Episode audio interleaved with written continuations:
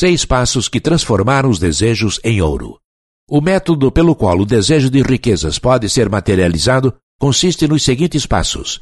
Primeiro, fixe em seu espírito a quantia exata de dinheiro que deseja. Defina exatamente qual a quantia. Segundo, determine o que pretende dar em retribuição pelo dinheiro que deseja. Não existe nada de graça. Terceiro, estabeleça uma data definida para possuir o dinheiro que deseja.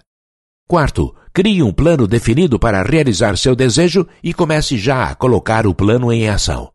Quinto, escreva uma declaração clara e concisa sobre a quantidade de dinheiro que deseja, especificando o limite de tempo para obtê-lo, o que pretende dar em troca e o plano que pretende seguir.